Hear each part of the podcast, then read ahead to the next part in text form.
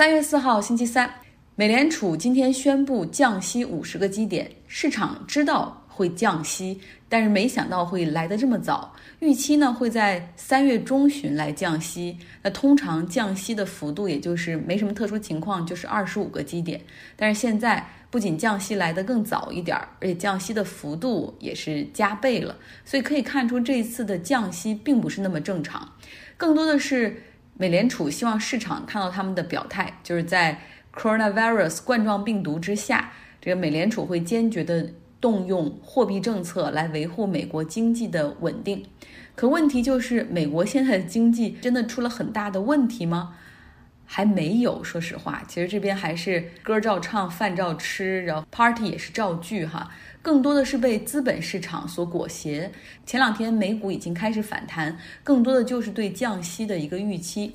那如今兑现了这个预期，那么市场又开始下跌，一副继续死给你看的样子。今天美国三大股指下跌的幅度都在百分之三左右。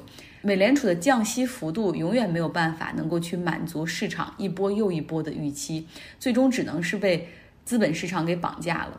目前美国的联邦基准利率是百分之一到百分之一点二五，他们可以动用的降息工具和空间也真的只有这么多了。如果 coronavirus 疫情再持续一段时间，到时候真的是没有办法出门，要在家 quarantine 就是隔离，那么服务业出现问题的时候。那个时候，政府要该如何救助呢？来缓解经济的下跌呢？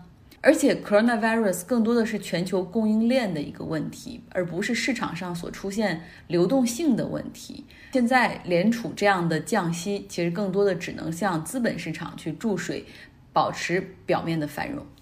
A 股这两天也很拼，也各有各种各样奇怪的消息在注视。而且这些奇怪的消息越来越需要想象力来理解。像今天有一个奇怪的消息，就是欧美资金可能进入中国股市来避险，我真的笑了很久。那为什么 A 股可以这么稳？还有一个笑话这样说：因为小散的鲜血染红了它。说说美国的超级星期二吧，Super Tuesday，三月三号这一天，呃，十四个州加上海外领地选民投票开始计票。那现在有不少州的计票工作还在进行之中。拜登的势头很强劲，几乎在南方很多个州横扫。那昨天也说了，因为奥巴马任期内做了八年副总统的拜登，他在非洲裔选民中的受欢迎程度很高。桑德斯呢，则在这些深蓝州，像加州、马赛诸塞州表现很强。马赛诸塞州本来是沃伦的老家，也是他当参议员的地方，但是这个他的得票率也是远低于伯尼桑德斯。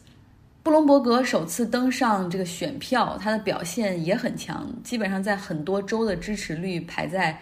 第三左右，有的是第二。不过呢，根据这个民主党制定的这个选票的规则，就是如果一个候选人在某一个州他的得票率不足百分之十五的话，那么他连一个 delegate 选举人的票他都得不到。他们这种做法是为了防止票数过于分散，也有利于防止有一些选民还是投了那些退选的人的票，影响这个大选的结果。所以今天晚上最终看到的是两个。白人老头儿，呃，拜登和伯尼桑德斯几乎是横扫了这十四个州。那像拜登在今天晚上就拿下了三百三十五个选举人的票，而桑德斯拿下了二百四十六个选举人的票，布隆伯格拿下了三十三个选举人的票，Elizabeth Warren 大概只有十七个选举人的票。那么这个数字可能还会发生变化，像现在人口第二大多的德州。他们的结果还没有完全出炉，不过综合一下，今天晚上超级星期二最大的赢家就是拜登。他在经历了南卡罗来纳州的胜利之后，整个人恢复了那种非常正常的，然后自信的状态。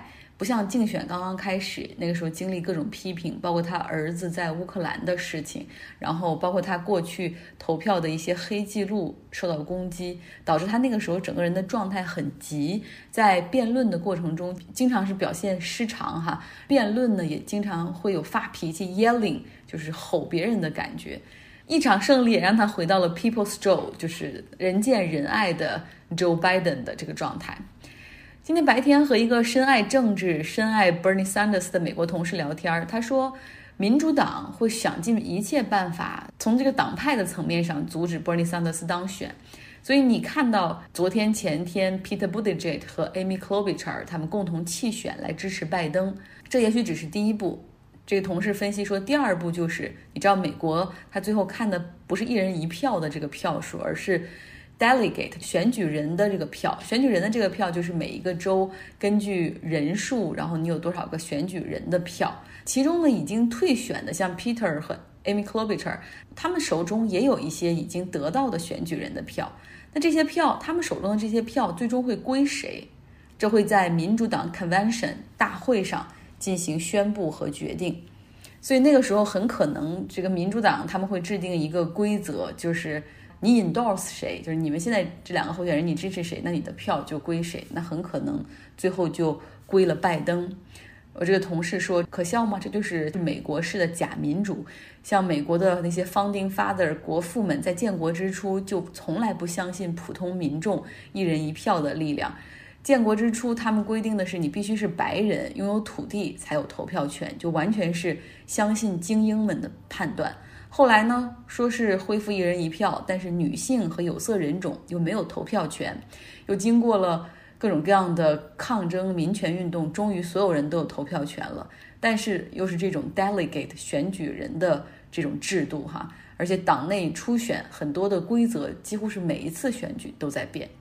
好了，今天做一个短一点的版本，等着这个超级星期二的结果彻底出来，明天再详细来讲吧。祝大家周三愉快。